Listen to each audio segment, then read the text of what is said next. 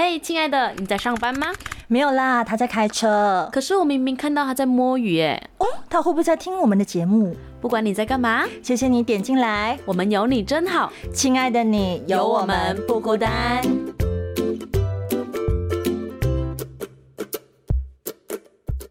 Hello，各位亲爱的听众朋友们，大家好，欢迎收听。嘿，亲爱的，我是曼宁。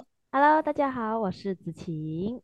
耶，久违的，是的，我们又原本说要周更啊，结果嘞，我跟子晴忙，时间又瞧不上线下录线下录音，所以后来我们就想说，不行，再拖了，我们就还是改线上。然后之前四天前是我们嘿，亲爱的两周年耶，两周年快乐，耶，两岁快乐。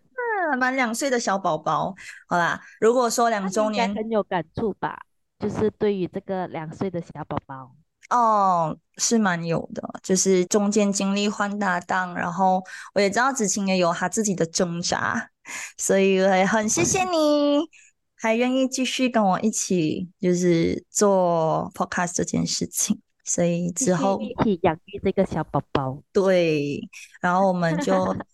之后会尽量周更啦。那如果真的线下没有办法，我们就还是线上吧。就是要给大家一个嗯定时定量的更新。当然，如果能线下是最好啦。对，那今天我们要来聊什么呢？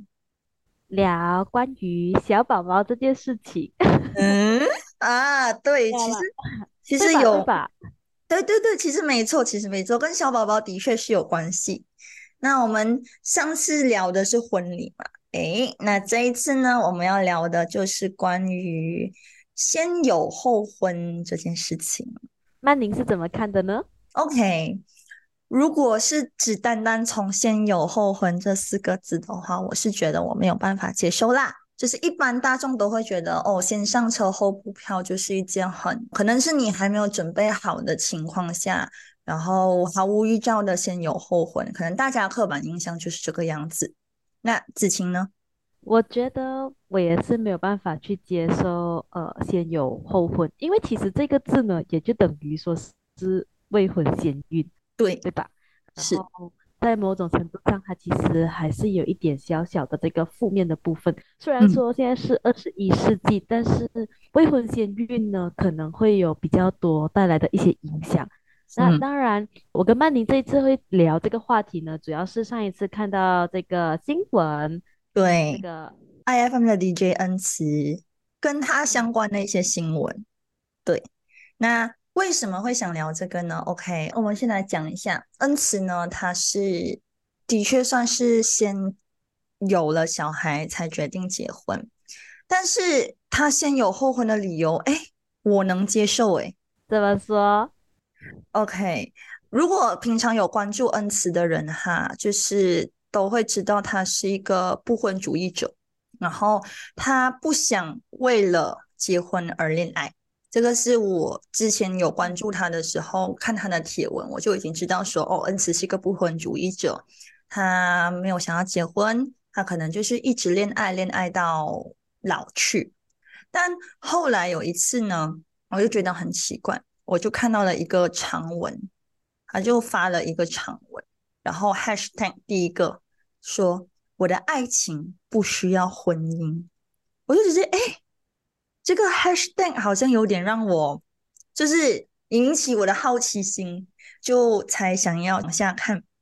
然后其实恩慈是个三十几岁的人嘛，然后他就说哎，到了他这个年纪，跟身边朋友聊最多就是结婚这件事情。对吧？通常你大概二十五岁以上，马来西亚的适婚年龄就是二十五岁以上。子晴，你跟你身边的朋友应该也会聊到一些结婚的话题，对不对？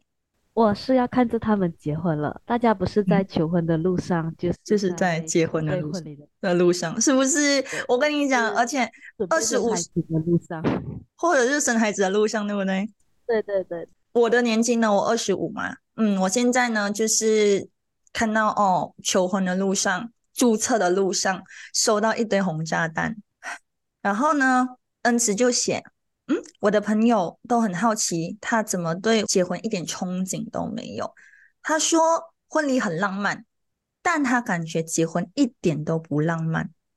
哦，哎，真的很一针见血，因为大家都觉得哦，结婚很棒，就是女孩子都有那种我一生中最最完美的婚礼的那种感觉嘛，对不对，子晴？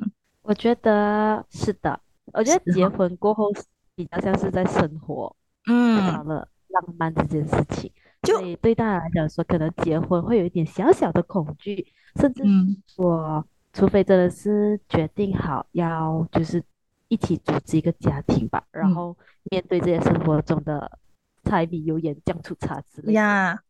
因为结婚就包含着很多的责任啊，说真的。而且就是之前有流传过一句话，不是就是说你是女朋友的时候，哦，你是公主；然后 在结婚的那一天，你就是仙女或女王；但是你一脱下婚纱的那一刻，你就是工人、女佣。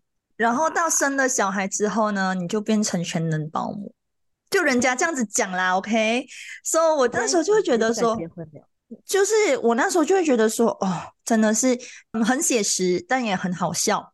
恩慈后来就说，结婚是一种组织家庭的社会契约，就是他讲，就是。在签注册的时候，签那个结婚证书的时候，应该理性的像签署这一个 shareholder agreement 那样，跟爱情是没有直接的关系的。然后他说，婚姻制度一开始存在，本来就不是因为爱情，以前都是盲婚哑嫁的，是吧？嗯，子晴对于以前盲婚哑嫁到现在，你觉得你觉得以前的婚姻制度比较好，还是现在？对我来说肯定是现在。对啊，可以自由恋爱，对不对？对啊，盲婚哑嫁不行啦，就是你对一个人没有基本的了解，然后也没有一个共识，大家没有同一个目标，或者甚至说这个婚姻观也不一样，那要怎么一起组织这个家庭呢？所以我觉得多多少少到后来会发生这种家庭悲剧，也不是没有原因的。嗯。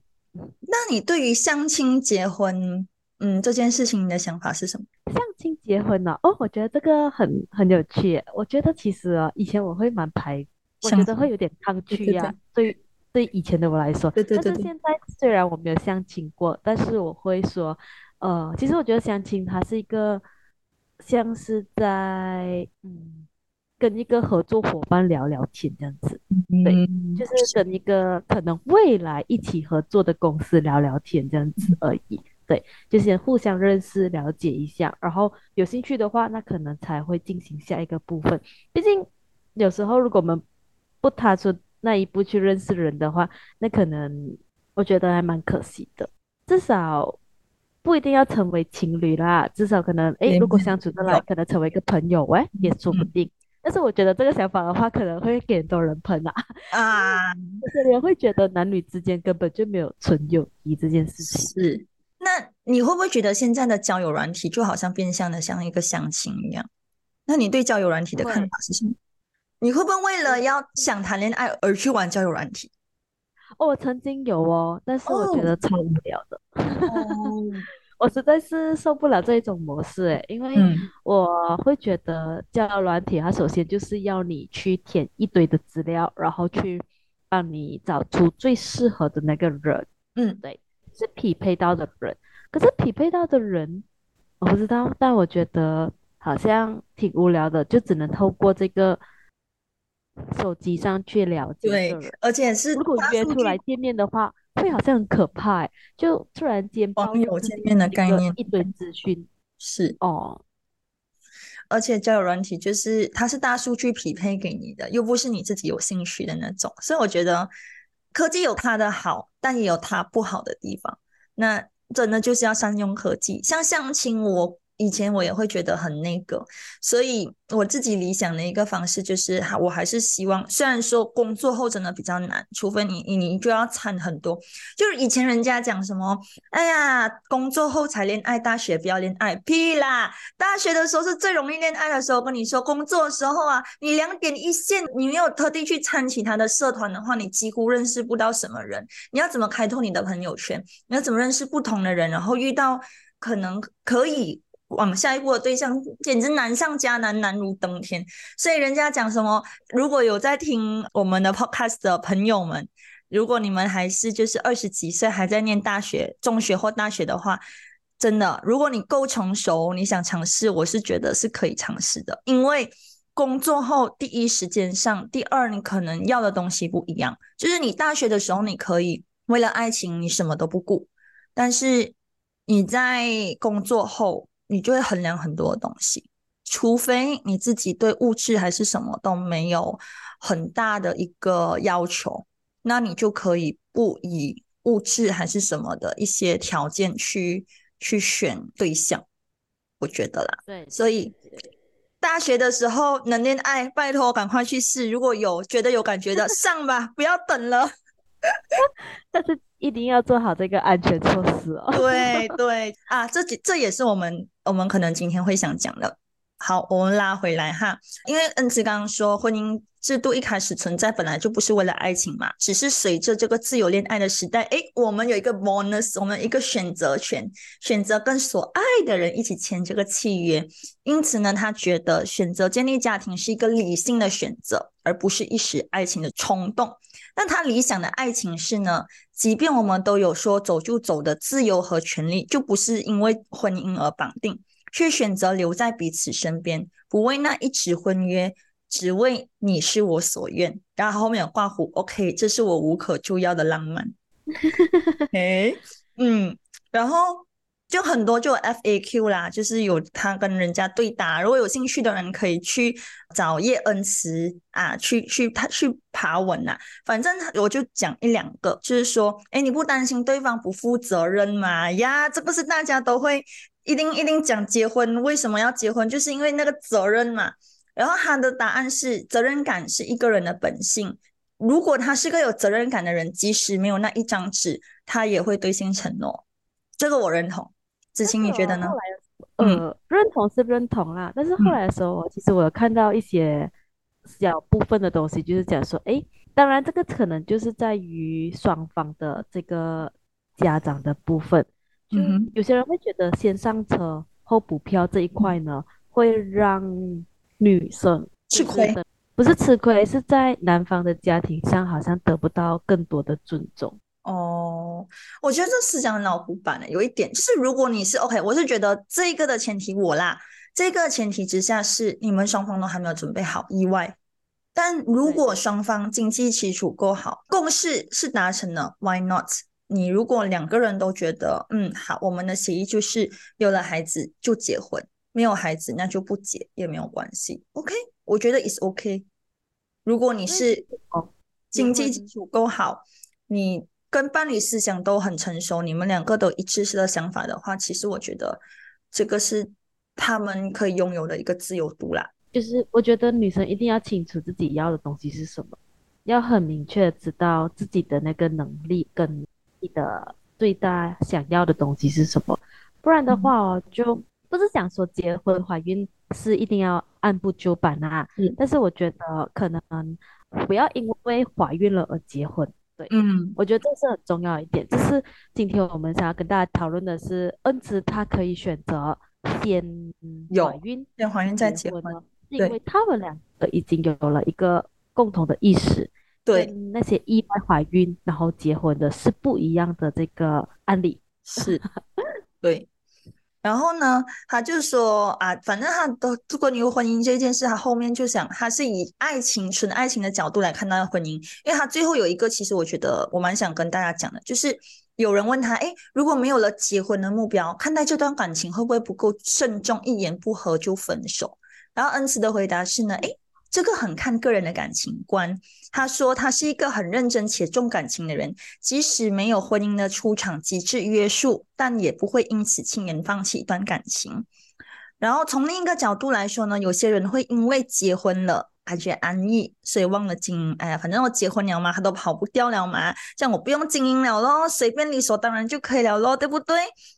然后反正自己不管怎么样摆烂，认为结婚了，哎，认定，哎呀，他不会离开我的啦，死都不会离开我了啦，啊，都是我老婆了吗？又是我孩子的妈，他不会离开我的啦，啊，是不是有些男生会这样子想，或有些女生也会这样子想？哎呀，我老公反正他也找不到比我更好的之类的，他就讲他看到很多在他婚姻里面的朋友就会说，哇，很多人就投诉他的伴侣结婚后跟结婚前态度差超多，诶，真的真的很多结婚后我很多朋友，尤其是生了小孩后，就真的说婚前婚后差很多，而且也容易。把对方的付出当做理所当然，一不小心就成了爱情的坟墓。所以为什么婚姻是爱情的坟墓？这个由来就在这里。然后他就说：“我觉得我们之后如果再讨论这种爱情的问题哦，我会谈越怕，因为我深思熟虑过后，我觉得哇，结婚好可怕，是不是？我也是讲老实话，我真的也是有恐，我的确也是恐婚的。” OK，我拉回来。反观呢，恩慈就说，因为意识到对方拥有这选择权，他随时都可以走嘛，因为没有婚姻的约束，所以会不断的积极努力经营，让自己一直成为对方最好的选择。即便放他在花丛中，依然打从心底觉得我是最适合他的那一朵。要留人，要先留得下心。哎，他的想法是这样。不过他说，这个方式的前提是需要对自己有足够的自信和安全感，不然可能会陷入焦虑和疑心。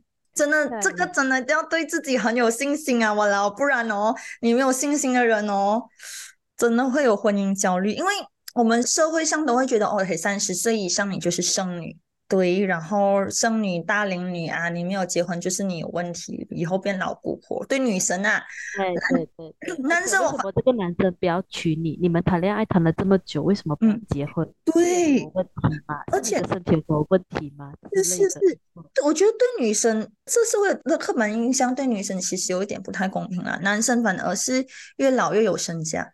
Hello，为什么男女差这么大？二 生气。可能大家都喜欢看年轻美眉吧，是咯。我讲真的啦，有时候你找姐姐也不是件坏事诶，因为够成熟，可能可以引导你更多。当然，他们讲生理学上，男生的思想年龄会比女生年轻大概三岁，所以他们说，通常女生最好找大你三岁以上的男生，可能你们的思想成熟度才会差不多。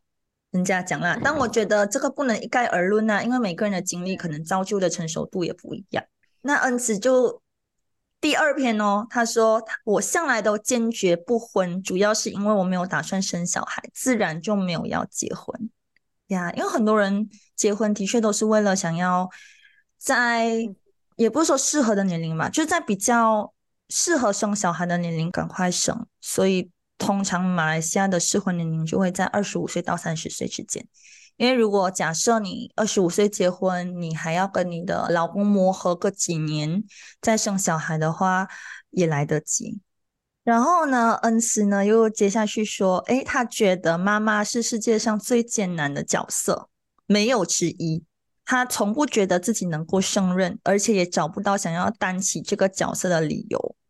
就是说，他从二十几岁到三十四岁之前，他的想法都是觉得我不适合当个妈妈。OK，我我承认我自己，我也是觉得我现在不适合结婚，我也不适合当个妈妈，我没有准备好。我觉得我还是个小孩，我还想探索更多，拥有自己的时间更多。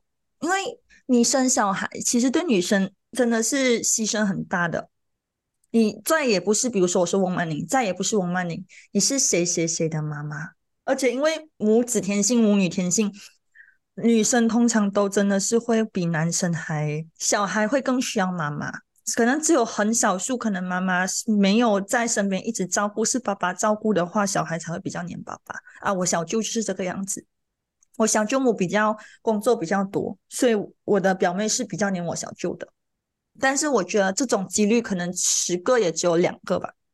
我觉得最主要是女生会有一个，就是女生是成为了妈妈之后，我觉得都会统一的变得更加的敏感，就会，毕竟是那个自己是怀胎十月生下来的，然后可能就会有太多的这个担心在里面，忍不住的为这个孩子做的更多一点，牺牲多一点点这样子，可能一天一天的累积下来的话，就会慢慢的。就是自己这一块就会慢慢的消失，变成谁谁谁的妈妈，对，谁谁的太太。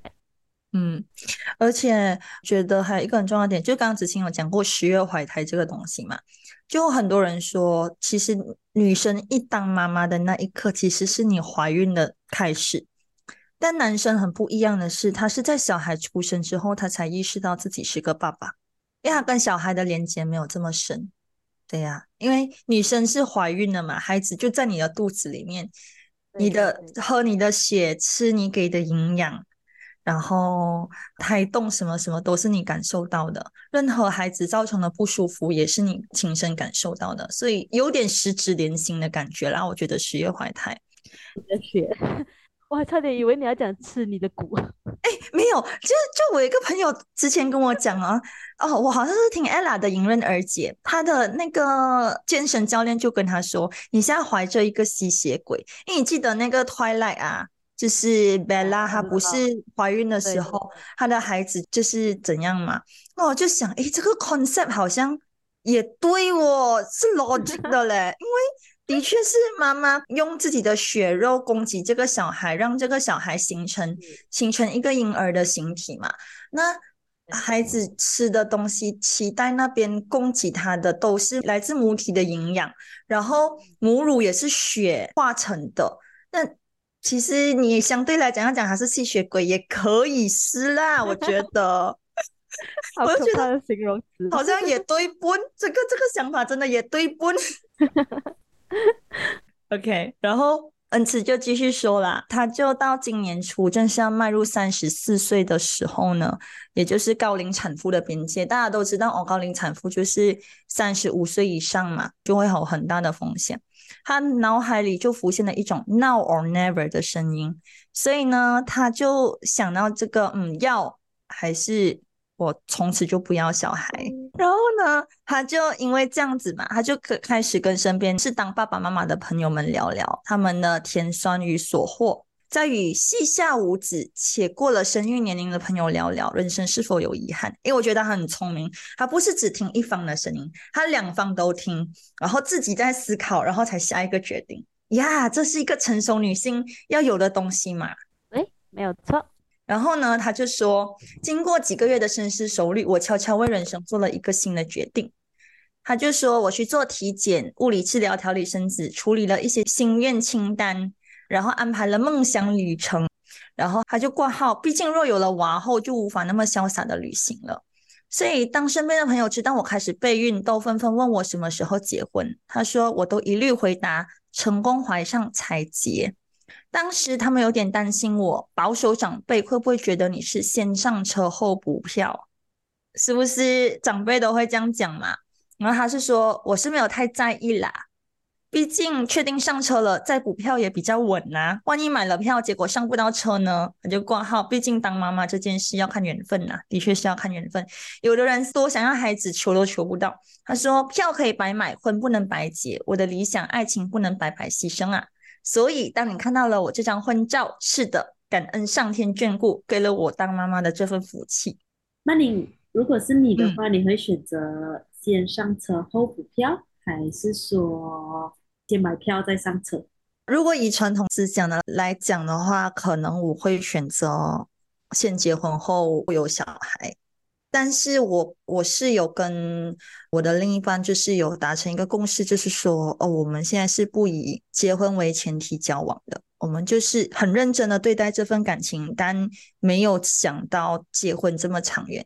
就是说，我们就是先享受恋爱，真的觉得嗯，对方真的很适合相处到很适合，才来谈结婚这件事情。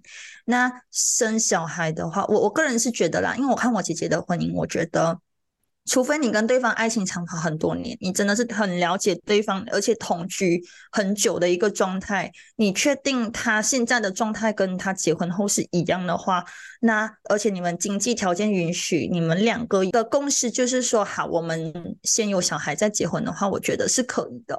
但是如果假设不是同居很久，或者是不是爱情长跑很多年，呃，我觉得爱情长跑跟同居又是不一样，爱情长跑可以很多年，但同居几。年这件事情就因人而异，因为有一些人是不能接受婚前同居的。但我现在认为说婚前同居是一件非常重要的事情。对，因为你你如果没有婚前同居的话，你根本不知道说你们两个的生活习惯到底磨合的点在哪里，然后你能不能接受对方的所有生活习惯，他能包容你所有的东西吗？嗯，那很多人就是哦同居后就结婚嘛，然后而且有些人就觉得说哦。婚后跟婚前又很不一样，是因为是你们两个人组成一个家庭，然后你们就是在任何经济上什么上都是你们自己在处理的。那种柴米油盐酱醋茶跟生活上面的很多摩擦，很多离离卡卡的东西，这个时候就会浮现了，就跟恋爱很不一样。因为恋爱只是两个人之间的事情嘛，你没有关系到经济哦什么，或者是两个家庭。可是结婚后，真的不是两个人的事情而已，而是两家人的事情。对，所以可能给我选择啦，我应该也会选择先结婚。不能的话，除非我爱情长跑很多年。就是爱情长跑很多年，同居很久，我可能就会选择恩慈的方式。但如果没有的话，是同居了很久，觉得诶可以结婚，我可能会先结婚，然后先磨合了，确定两个人都准备好，真的要小孩，可以一起照顾跟承担有小孩的这份责任，我才会要小孩。现在我的想法是这样啦，子清呢？子清也跟你差不多，就是会先选择先结婚，再有小孩。当然，这主要也是要再看自己能不能有这个责任去做，已经 ready to 去做妈妈这件事情了。对，或者是甚至说不要讲妈妈啦，就甚至说要 ready to 结婚这件事情，才能够去组织一个怀上一个新的小宝宝。因为对我来讲说，结婚就等同于其实有点跟怀孕差不多，是同一个阶段发生的。对，就是等于组织一个家庭嘛。所以要先做好这个准备，是哦，两个都是同时发生，对，真的，我觉得两个的慎重程度都要真的要很慎重，很慎重，非常无敌霹雳之慎重的去思考，嗯，因为你结婚，你就是别人的太太，你再也不是只是谁的女儿，你可能再也不是你自己，你还有多一个身份是谁谁谁的太太，谁谁谁的父。啊，要兼顾的东西比较多了。对，因为你要兼顾两个家庭的东西，就不只是你自己而已。那后来恩慈呢？哎，他宣布了之后，哦，轩然大波。然后中国报呀，就是我们大家都知道，中国报就是那种啊，看热闹不嫌事大。他们的标题真的是很标题党的。他们的通常他就写哦，同事发给我中国报的新闻，他有预期会被骂翻。与其是选双喜临门这个标题，中国报如一贯作风，标题必能引起讨论谩骂的流量。这一句认了先上车后补票的大标题，观感上读者第一个联想到的就是，哎，又是一个不负责任、没有做好安全措施、意外怀孕被逼奉子成婚的女人咯。对，大家其实都会有一个难免这样子的观念啦。even 哦，其实不要讲说。嗯，这样子的 case 啊，就是来，如果好像平常是一般的女生在结婚的时候请喜酒的时候、喜宴的时候，只要她稍微那个肚子大一点点，她就会跟人家说奉子成婚。even 他们已经是很早就注册了，但是还是会被外人会有这种奉子成婚的，就是闲言闲语在后面讲，就会有时候很莫名其妙。你没有关注人家的注册时间，然后就去看到说哦，白喜酒就等于结婚，然后有了孩子，白喜酒就等于奉子结婚。我觉得这个观念是错误的啦。注册其实就是合法夫妻，你基本上你怀孕其实就是就不是奉子成婚啦。但是大部分的这些，我我不讲大部分啦，应该来说我身边大部分的这种长辈们呐，华人长辈啊，都是有这样子概念，拜喜酒。等于结婚，怀着孕摆喜酒等于奉子结婚。对，因为我觉得华人哦，他们好像没有很注重注册这件事情。其实我觉得注册比摆酒的婚礼啊还重要哎，因为你是在法律上就是合法夫妻哎。你如果要离婚，你是要上法院的嘞，在马来西亚。嗯，但是大家都好像不知道有这个东西，哈哈哈哈对对对对对对，真的。所以恩慈就整理了一些大家的一些 comment 啊，他就回答那个什么意外怀孕、奉子成婚的女人，他就写，还有我都几岁的人了，人生哪里有那么多意外啫？他就讲，我是一个凡事都做好风险管理和策划的人。早在半年前，我和伴侣就决定组织家庭生小孩，还做了各方面备孕的准备，还计划了蜜月之旅。宝宝是按照我和伴侣的计划而来的，嗯，我觉得 OK，I I can accept。嗯呀，对，只要是在计划里面的，或者是两方都是期待这个新生命的到来，那我觉得嗯就很值得。